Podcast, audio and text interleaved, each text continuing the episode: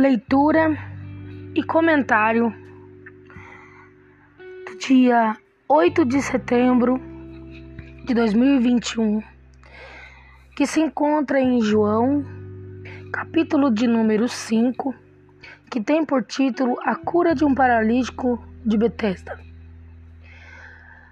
Que diz assim: Depois disso, havia uma festa entre os judeus e Jesus subiu a Jerusalém.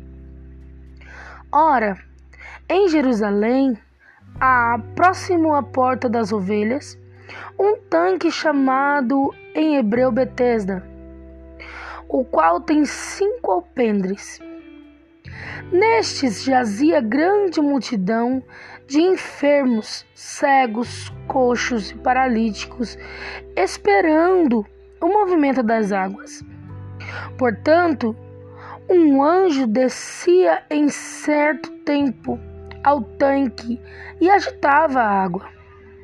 E o primeiro que ali descia, depois do movimento da água, sarava de qualquer enfermidade que tivesse. E estava ali um homem que havia 38 anos que se achava enfermo. E Jesus, vendo esse deitado e sabendo que estava neste estado havia muito tempo, disse-lhe: Queres ficar são? O enfermo respondeu: Senhor, não tenho homem algum que, quando a água é agitada, me coloque no tanque. Mas enquanto eu vou, desce outro antes de mim. Jesus lhe disse: Levanta-te, toma tua cama e anda. Logo aquele homem ficou são e tomou a sua cama e partiu. E aquele dia era sábado. Então os judeus disseram àquele que tinha sido curado: É sábado? Não te é lícito levar a cama. Ele respondeu-lhes: Aquele que me curou ele próprio disse: Toma tua cama e anda. Perguntaram-lhe, pois: Quem é o homem que te disse: Toma tua cama e anda?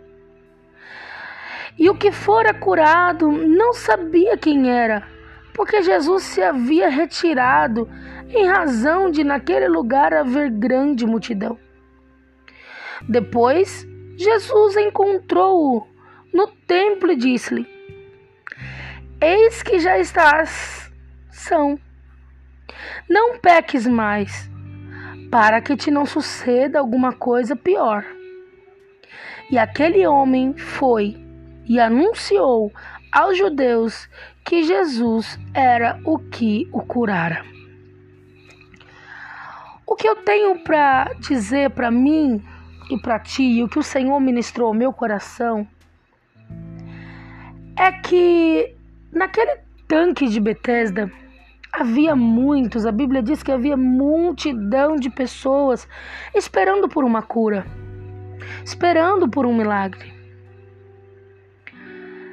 E aquele homem já estava coxo, estava enfermo há 38 anos. Eu não sei qual era a enfermidade dele mas o que eu vejo aqui é uma enfermidade ao qual ele não poderia andar. E ele estava enfermo há 38 anos, ele era um paralítico. E estava à espera ali de que alguém se compadecesse, tivesse compaixão dele, para que ele que pudessem pegar ele e jogar dentro daquele tanque para que ele possa ser curado, para que aquela enfermidade possa ser sanada, secada, e ele possa se levantar e fazer os seus afazeres. Porém, o que eu e você nós precisamos nos desprender é que algumas coisas é necessário nós aprendermos. Ora, aquele homem estava há 38 anos esperando um milagre. Jesus chega para ele e diz: Queres ficar são? Em qualquer outra concepção de pensamento, nós poderíamos pensar: poxa, não está vendo a minha situação? Eu estou enfermo há muito tempo. Ainda me pergunta se eu quero ficação, mas não. Ele disse: Senhor, eu não tenho ninguém que possa me levar a mergulhar naquele tanque.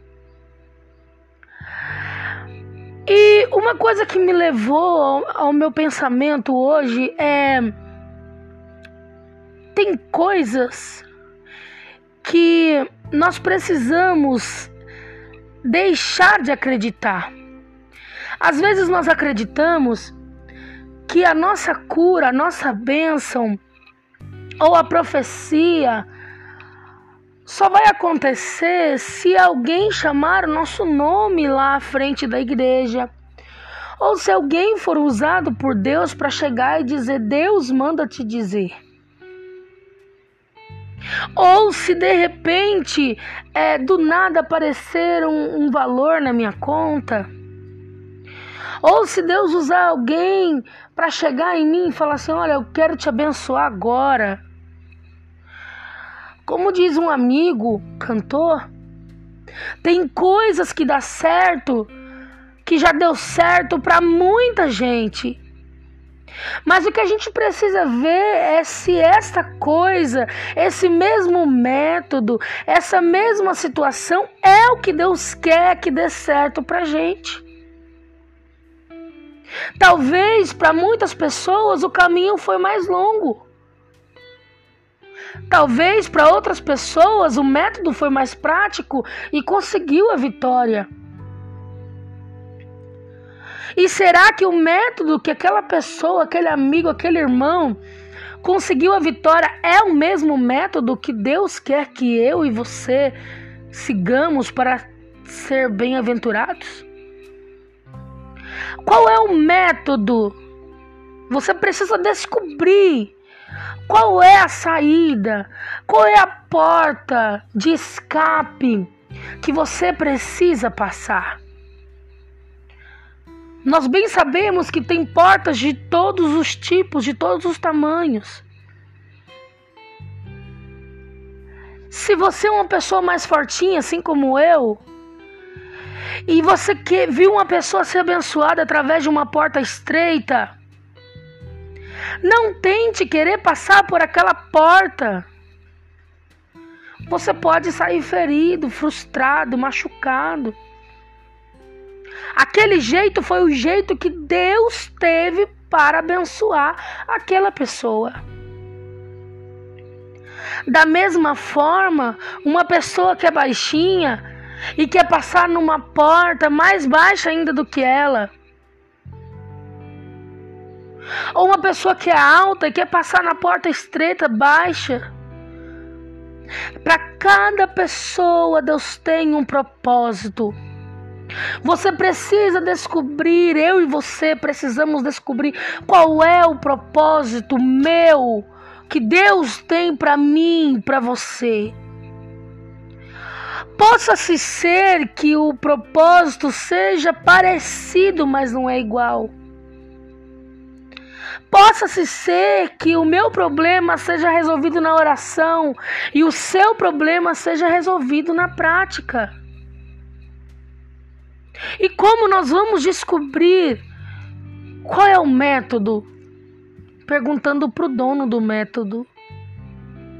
Pergunte para o teu Deus o que ele quer, qual é a maneira que ele vai agir na tua vida. E se ele ficar em silêncio, adore. Porque a Bíblia diz, tem até um louvor que fala também que quando o Senhor está em silêncio é porque algo ele está fazendo, ele está trabalhando.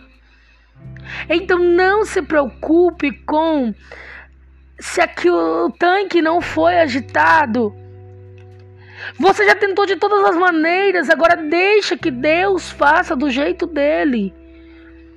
Deixa que Deus haja na tua vida da maneira que Ele quer. E assim eu e você seremos bem-aventurados. Hoje foram 10 minutos de palavra para mim e para você.